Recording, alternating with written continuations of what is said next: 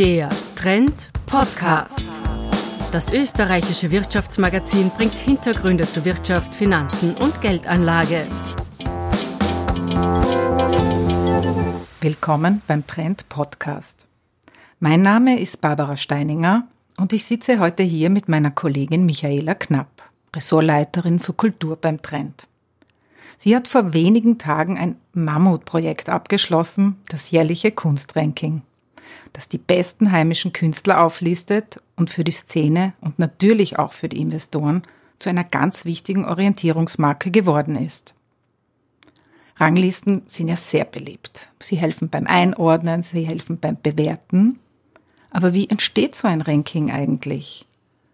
Michaela, wertest du da Auktionsergebnisse aus oder die Preislisten von Galerien? Wie passiert das eigentlich?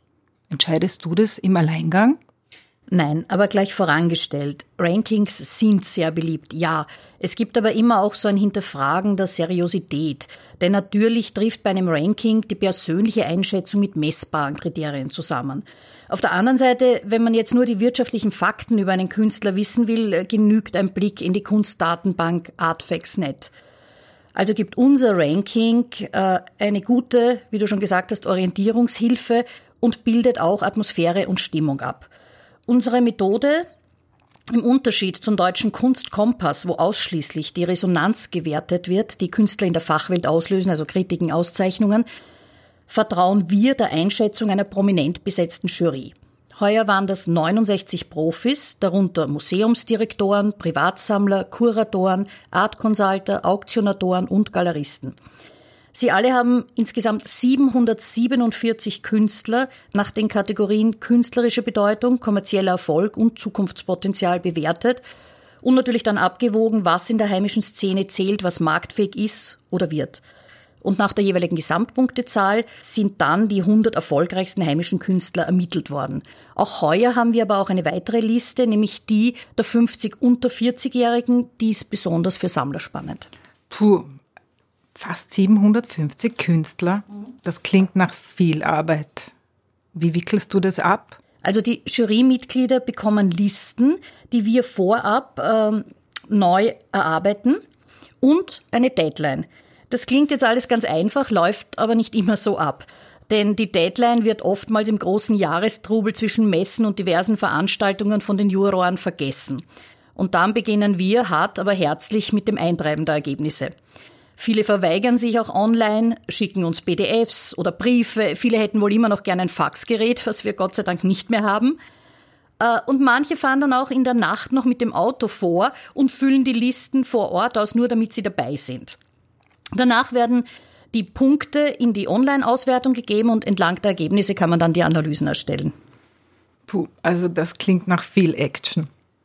Die Frage, die sich jetzt wahrscheinlich viele Künstler stellen oder dir vielleicht auch schon persönlich mal gestellt haben, wie komme ich auf diese Liste drauf?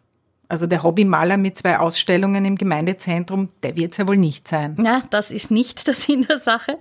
Die Liste hat sich natürlich nach den ersten Jahren schneeballartig vergrößert, weil es jedem Jurymitglied auch freigestellt ist und es ist natürlich auch notwendig, neue Nominierungen abzugeben. Bei Mehrfachnennung so einer Neunominierung eines Künstlers wird er dann in die Liste aufgenommen und im nächsten Jahr bewertet. Also alles, was derzeit so die Szene bewegt, findet damit auch in der Liste Niederschlag. Jetzt lass uns ein bisschen über das Ergebnis von heuer reden. Das Ranking gibt es ja mittlerweile in der 16. Auflage. Und auf Platz 1 ist auch heuer wieder eine Frau gelandet, die man mittlerweile wirklich als Ikone bezeichnen kann. Die Wally Export, die hat ja schon in den 60er Jahren mit spektakulären Aktionen für Aufsehen gesorgt. Warum ist die Export heute so geschätzt? Ist das ein Fall vom späten Ruhm? Sozusagen. Sie war ja schon, wie du richtig gesagt hast, im Vorjahr Platz 1 und ist damit das erste Mal in die übliche Phalanx der erstplatzierten Männer von Rainer, Nietzsche, Zobernik, Brandl eingedrungen. Lange Zeit war Wally Export ja vor allem in der Kunstszene bekannt und hatte da eine wesentlich bedeutendere Stelle als am Kunstmarkt selber. Im Zuge der internationalen Neubewertung ihres Övres und auch äh, einer Strömung der feministischen Avantgarde und nicht zuletzt durch ihren top agierenden Galeristen, der Theos Ropatsch im Hintergrund, hat sie es mit ihrer provokanten feministischen Position und ihrem Performance ist auch heuer wieder auf Platz 1 geschafft. Sie ist mittlerweile in weltweit allen Sammlungen vertreten und eine der Pionierinnen konzeptueller Medien- und Performancekunst. Wenn man den Markt jetzt über so viele Jahre beobachtet wie du, sieht man ja auch Entwicklungen einzelner Künstlerpersönlichkeiten und die ganz allgemeinen Trends.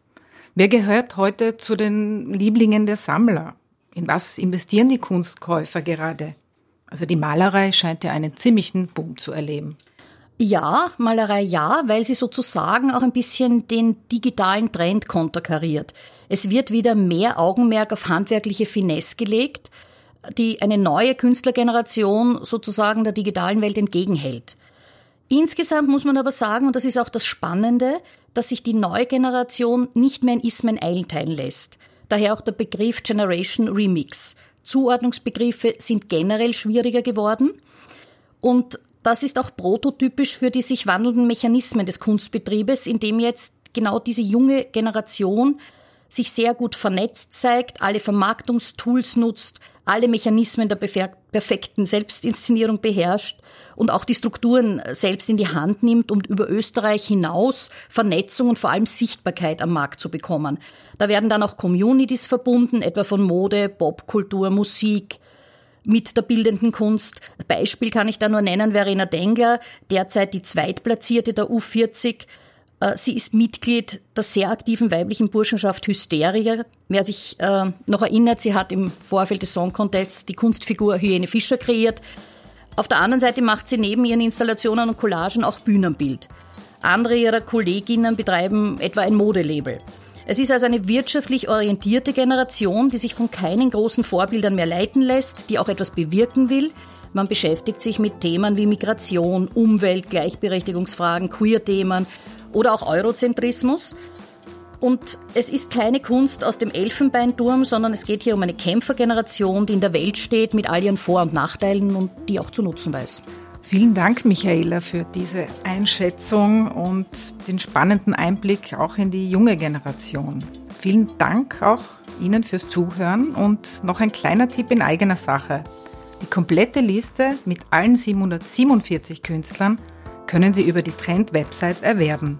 Für Kunstinteressierte ein 9,90 Euro Investment, das sich jedenfalls lohnt.